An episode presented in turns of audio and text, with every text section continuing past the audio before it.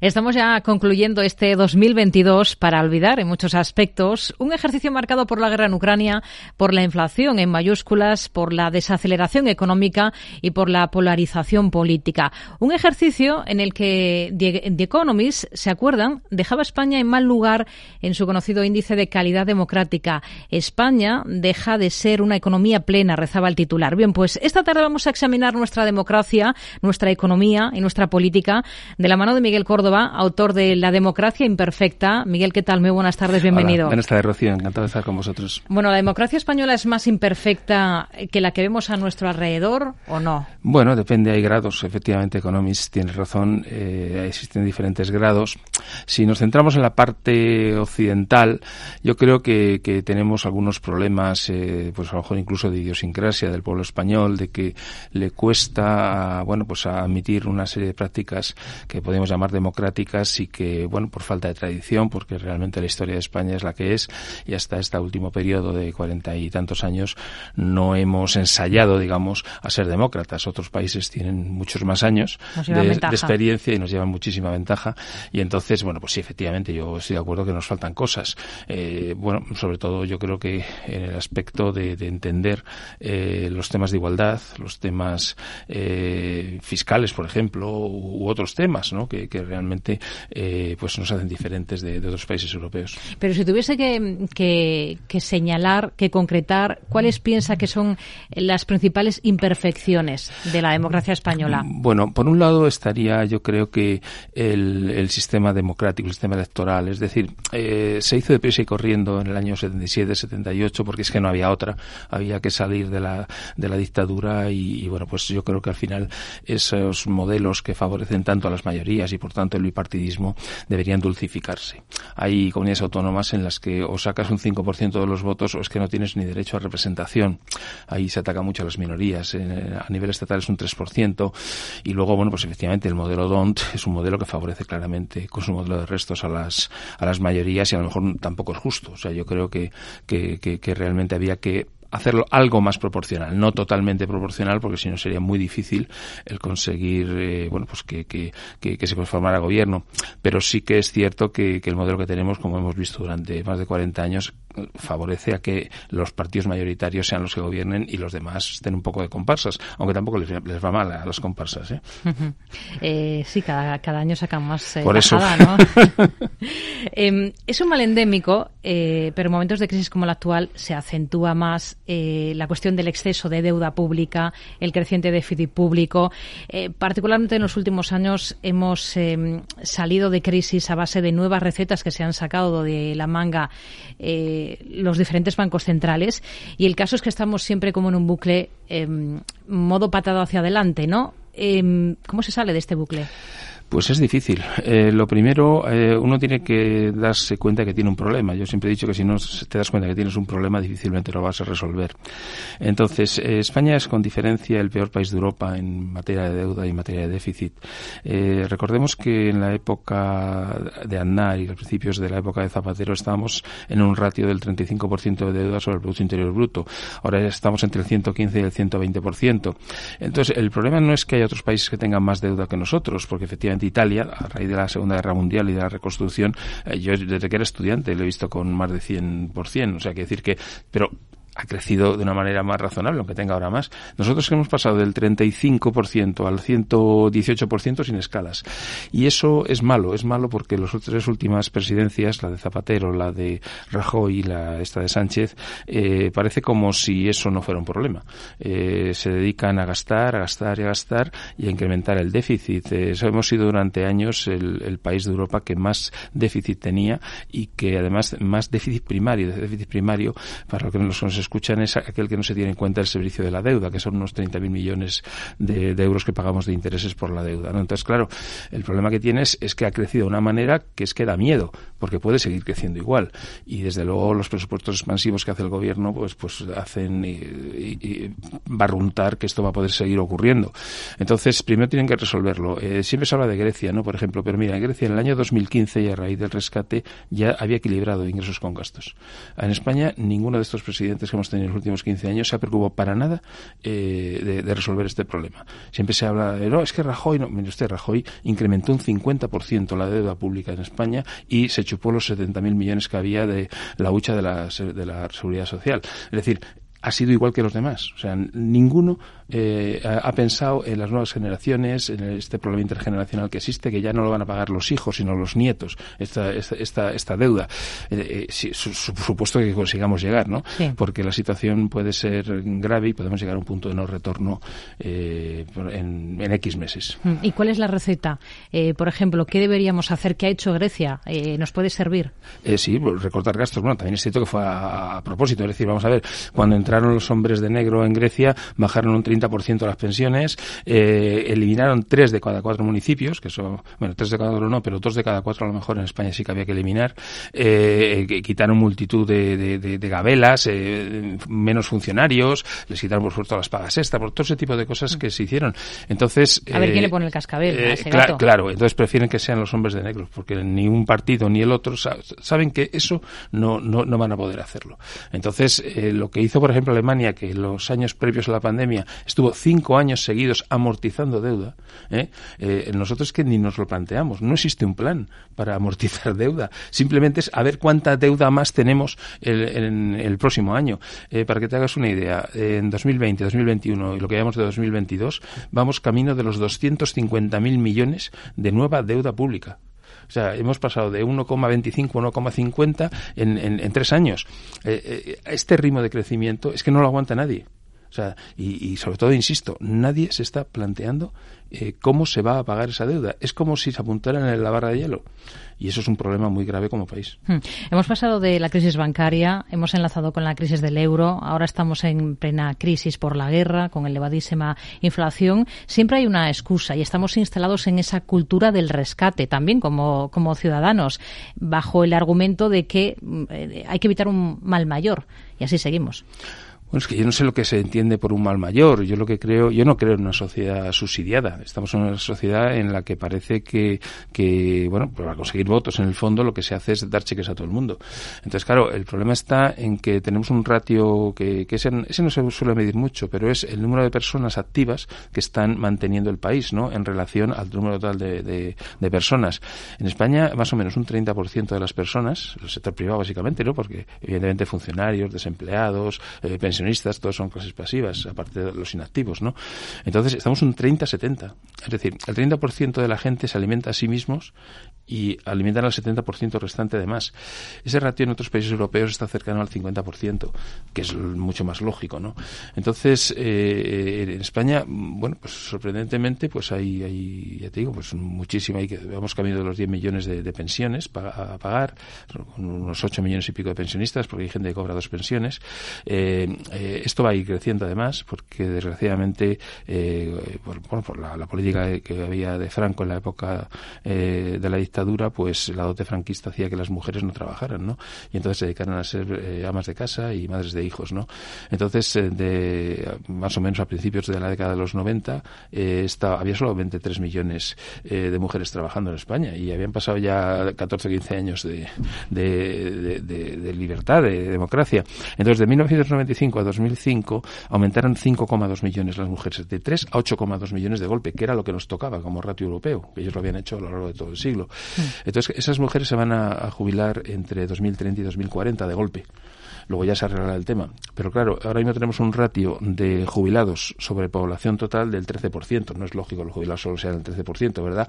Bueno, cuando se jubilen estas mujeres, duplicando los gastos de la seguridad social, estaríamos en un 26%, que eso es lo razonable dentro de, lo que es el ámbito europeo.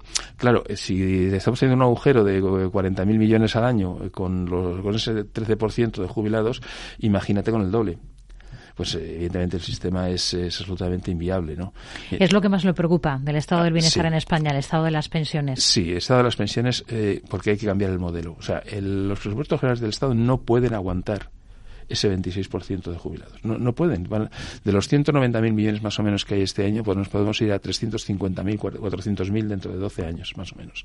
Y lo que se está haciendo ahora mismo, estamos, eh, llevamos años ya eh, con el ministro Escribá eh, empleándose a tiempo completo a, intentar reformar las pensiones. Ha habido ya una parte, estamos trabajando en, en la segunda. ¿Esto resuelve en algo la situación o no ataca el problema de base? Bueno, son tiritas, son tiritas para aguantar hasta, hasta las próximas elecciones. Pero, pero no, por supuesto no es la solución. De hecho, Bruselas ya le ha dado unos cuantos toques. Oiga, mire usted que no salen las cuentas. Si la pirámide poblacional por este efecto que te he comentado de, que se incorporaran las mujeres al trabajo, por supuesto que se tenían que incorporar, ¿no? Que ya era hora que fuéramos europeos. Pues entonces eh, ese efecto no, no, no, no, está, ni, ni, se lo plantea el ministro Escriba. Él dice, bueno, pues entonces ya estará otro. Pero el problema es que tenemos que pasar a un modelo mixto. Eh, el, el, modelo, el modelo mixto implicaría que hay que tener una pensión de subsistencia para que la gente pueda comer 800 euros, por decir algo. ¿Eh? Y esa es la que podría pagar el Estado con cargo a los presupuestos del Estado. Y en paralelo hay que hacer lo que llamamos la mochila austríaca, es decir, que una parte del paquete salarial de la gente, por ejemplo, yo que sé, el 5% del sueldo, eh, necesariamente vaya a, un fondo de capitalización que, sume tanto lo que se aporta como los posibles rendimientos. Esa mochila, pues se llama mochila, cuando, cuando de empresa te la llevas, es decir, no la puedes gastar a lo largo de tu vida laboral. Y cuando te jubilas, tienes, tendrías esta pensión de subsistencia más eh, o, todo lo que hayas acumulado durante 40 años en tu vida laboral. Yo calculo eh, que puede ser eh, dos tercios, un tercio, es decir, la mochila dos tercios de tu pensión y un tercio esa mm, pensión de subsistencia. Mm. Ese modelo tardaría de 35 a 40 años en implementarse porque, lógicamente, hay una vida laboral y no puedes hacerlo de golpe. Y yo también he calculado que puede haber unos 500.000 millones de deuda pública extra que sería necesaria para resolver esto. Francia ha emitido bonos, obligaciones a 50 años. Yo creo que si España hiciera algo parecido, con esos 500.000 millones, eh, podría ser una solución siempre y cuando pusiera una cláusula de reducción de nominal para garantizar el pago del 2%. Es decir, usted por narices de esos 500.000, 10.000 millones los tiene usted que amortizar todos los años, evitando el problema que tenemos de que nunca amortizan. Y bueno, pues eh, yo creo que incluso eso, dado que Bruselas está interesado, podría tener una garantía parcial, digamos del 30 al 40% de la, de la comunidad europea, ¿no? Y entonces, eh, bueno, yo creo que si empezáramos a hacer esto, primero ganaríamos credibilidad con Europa y segundo empezaríamos a resolver este problema que nos va a estallar en las narices en la década siguiente. Hmm. Dedica un capítulo del libro, La democracia imperfecta, a hablar de, fiscalidad, eh, lo titula Un sistema fiscal justo. ¿Qué es lo más injusto del actual sistema fiscal español? hay muchas cosas. Mira, él básicamente cae sobre las clases medias, ese 30% que te he dicho yo de personas que están aguantando el país. Y, por, por ejemplo, el IRPF, que es el más común y el que la gente conoce más, tiene una curva extraña, que eso nos viene de rato, porque nosotros teníamos, eh, cuando entró Rato en el año 96 como ministro de Economía y Hacienda, teníamos una curva, la de Fernández Ordóñez, que era una curva razonable, ¿no? Una curva como lo tienen, tienen otros países, ¿no? Que acababa además en 200 y pico mil euros de los de aquella época, ¿no? En el sentido de que iba creciendo progresivamente y ya está. Entonces Rato se dio cuenta de que tenía un agujero en las cuentas, eh, porque había habido una crisis justo del 93 al 95 y muy importante a nivel europeo, ¿eh? también no solamente en España. Y entonces dijo, a ver, ¿dónde está el homollar? ¿Dónde está la gente que gana dinero? Pues entre los, yo qué sé, 20.000 y 50.000 euros. Cogió y, puso eh, tarifa plana a partir de los 43.000. Eh, entonces eh, sube rápidamente la curva hasta 43.000 y luego los ricos y los pobres pagan lo mismo. Lo cual rompió la progresividad. engañó diciendo que estaba bajando impuestos. No, no, estaba bajando impuestos, simplemente lo que hizo fue un favor a los ricos. Y luego ese modelo se ha mantenido permanentemente. Es decir, ahora mismo tenemos ese mismo modelo que en vez de 43.000 euros está en 60.000. Eh, bueno, sí han subido un puntito, dos puntitos el último año, año y medio, ¿no? Pero, pero que eso no es, porque no, es plana, pero casi. O sea, el planteamiento no puede ser ese. El planteamiento está en que una persona que gane 50.000, 60.000 euros eh, no, no, es ningún rico peligroso. Entonces, el machacar con un marginal de 45% esa gente no tiene sentido. Por contra, un ministro que se llamaba socialista, que se llamaba Pedro Solves, en el 2007, increíblemente, y nadie sabe por qué, eh, cogió y, y rebajó a la mitad la tributación de los rentistas. Es decir, una persona que herede un carterón de obligaciones eh, que pagan cupones permanentemente y vive de eso, eh, pues resulta que está pagando el marginal, 42%, y se lo bajó al 23%. Entonces, claro, dice, ¿y usted por qué hace eso? Pues bueno, pues porque sí. Yo no sé eh, los, oscuros motivos que tendría. Pero claro, el Partido Popular no iba a cambiárselo a los socialistas. Y, se ha mantenido. Ahora mismo, los rentistas que están sin trabajar tranquilamente y que heredan, que además tienen bonificado en Madrid, por ejemplo, el, el impuesto de sucesiones, ni pagan sucesiones y pagan la mitad que los que trabajan. Eh, la gente que gana, eh, que tiene los, sueldos altos, en la estadística de declarantes del IRPF, se ve que de media cobran entre 250 y 300 mil euros al año solo en cupones. Entonces, claro, eh, el problema es un problema de injusticia absoluta, ¿no? Una injusticia en el otro sentido, el IBI. O sea, en España, Madrid se ha multiplicado en los últimos 20 años por cuatro. Yo me acuerdo que pagaba dos, un apartamento, pagaba 200 y pico euros de IBI y ahora pago 850. Entonces dices, oiga, mm, mire usted, a una persona jubilada, una viuda, por ejemplo, eh, eh, usted no le puede meter un impuesto que, se le coma una paga de la seguridad social.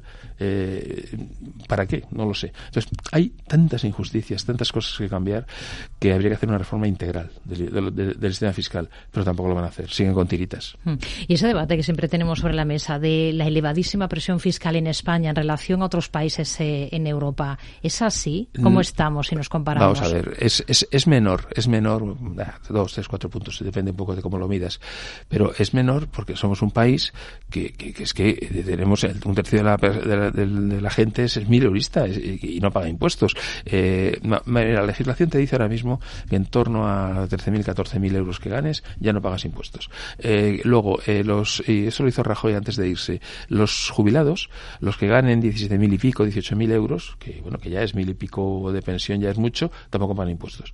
Eh, o sea, no tienen que hacer la declaración del IRPF. Entonces, claro, él dice, no, es que tenemos menos presión fiscal. Eh, sí, claro, pero en las clases medias no las clases medias siguen sufriendo y probablemente tienen más presión fiscal porque tienen que aguantar a todo el país. Entonces, ese modelo de que como hay muchos votantes que son pues mileuristas o parados o ese cosas, digamos de darle cheques para que no haya problemas sociales, eh, evidentemente da votos a quien da los cheques, pero no es justo democráticamente. Por eso yo hablo de democracia imperfecta. Es que mire usted, eso no es. O sea, usted tiene que tratar a los diferentes subgrupos que haya en la población española de una manera justa con justicia social que hemos dicho antes, ¿no? Entonces, y eso no se está produciendo. Repito, las clases medias están sufriendo muchísimo. Hmm. En el libro echa mano de, de, la historia, se va hasta los orígenes de la democracia en Grecia y analiza las luces y las sombras de esa democracia. Estas serían las imperfecciones, ¿no? Que hemos mencionado. Pero además de señalarlas, eh, plantea alternativas para corregir esas taras, porque ahí está la clave, ¿no? Eh, buscar soluciones. Sí, vamos a ver. Eh, la democracia es un modelo, como he dicho, imperfecto, pero es un modelo, bueno, pues que tiene posibilidades de mejorar. modelos perfectos no existen. eso ya son las famosas utopías, ¿no? De, la época de los del siglo XIX, de los modelos anarquistas, de que todo el mundo es bueno y todo va a vivir sin, sin gobiernos. eso no tiene sentido porque las personas somos como somos. Entonces, eh, ¿qué se puede hacer? Por un lado, hemos hablado antes del sistema electoral. Claramente tenemos que intentar buscar un sistema electoral que, que bueno, que represente mejor a la población. Y luego, eh, eh yo creo que mm, al final el, el problema que, que, que, tenemos sobre todo es que eh, nosotros mismos, en nuestra forma de pensar, en nuestra forma de ser, eh, tampoco somos tan democráticos. te pongo un ejemplo en temas fiscales. Pues te viene un señor con factura o sin factura y mucha gente le dice sin factura. no sé, estamos intentando ver en qué medida el, famoso tema de, pagos en negro y tal, y, dices, bueno, pues en vez de pagar esto, ah, no, no, pues eh, vale, pues mira, le pago usted eh, esto eh, y usted me hace este trabajo. Todo ese tipo de cosas, que es bastante generalizado, sobre todo en los ambientes rurales, pues evidentemente es algo que no, que no es, que no es adecuado y que tendríamos que cambiar nuestra mentalidad. también, pues, oye, mm, debería que ser un poco más justo con la famosa España vaciada, ¿no? En el sentido de que eh, dice, no, es que tienen que pagar los mismos impuestos. Oye, mire usted, tienen que pagar los mismos impuestos, pero resulta que, que, va uno por allí y para conseguir que le enyesen un pie porque se lo ha roto, pues es decir, usted que ir al final a Madrid y hacerse ciento y pico kilómetros. Eh, yo, lo, yo lo he vivido con una persona que vino a visitarnos ahí en la Sierra Pobre de Segovia y fuimos a varios, tres sitios y al final hubo que ir a Madrid porque es que no había forma ni de que le hicieran una placa. Es decir, eh, no es justo ese dado. Por contra, tampoco es justo eh, algo que persiguen mucho los sindicatos. Eh, no, todos iguales. todos tienen que ganar lo mismo, ¿no? Por ejemplo, mire usted, un alquiler en Madrid por 800 euros, a ver lo que consigues. En Badajoz por 300 euros tienes un, piso estupendo. una persona que gane pues un salario de mil y pico euros en, un sitio de provincias vive bastante estupendamente. en Madrid intenta sobrevivir y no siempre lo consigue. Mm. Es decir, tenemos que mejorar muchas cosas. Tenemos que, cambiar este tipo de cosas. Esos convenios generales, eh, sectoriales y estatales y todas esas cosas, pues habría que, que matizarlos en función del coste de la vida. Eh, bueno, son, muchísimas cosas. Eh, no sé, temas en el sentido de, intentar que conseguir que la gente, eh, bueno, pues, pues, pues tenga el mismo acceso a la, a la, a la, a la educación. desgraciadamente el tema de la educación es otro problema que tenemos gravísimo.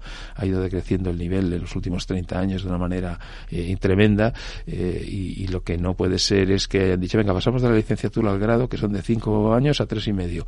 Lo ponemos todo mucho más facilito. Y ahí sí, ahí más o menos la, la sanidad, la educación, todo eso, ese, ese mundo es, es, gratuito. Pero luego resulta que como salen como salen, pues entonces tienen que hacer máster. Y el máster ya sí que cuesta dinero. Mm. Con lo cual, eh, eh, hemos hecho un pan como unas tortas. Es decir, eh, lo que no tiene sentido es que al final se discrimine por el que tenga dinero, que tenga haga másters y cosas de estas. Yo creo que esas cosas tampoco son democráticas. Y tendríamos que volver un poco al modelo en el que sentido de que, oye, mira, las personas, el que valga, de verdad, pues que estudie y no rasar por abajo, que eso es algún problema mucho de la izquierda, que dice, bueno, para que todo el mundo tenga un título, eh, pues lo ponen facilito. Y eso no, eso no es correcto, eso no es hacer bien, porque las personas tienen un coeficiente intelectual, unas capacidades diferentes y una capacidad de esfuerzo y de trabajo que, que no todos la tienen la misma. Hmm. Entonces, eh, si te vas a Francia, les Écoles d'Études, pues ahí salen de ahí los principales eh, cargos, de, tanto de la política como de la empresa, y, un nivel de exigencia tremenda. Eh, bueno, mm, evidentemente, para entrar allí es difícil, pero yo creo que no se hace por, por dinero. Miguel Córdoba, autor de La democracia imperfecta. Gracias por acompañarnos en este programa. Muy buenas tardes. Muy buenas tardes, encantado de estar con vosotros.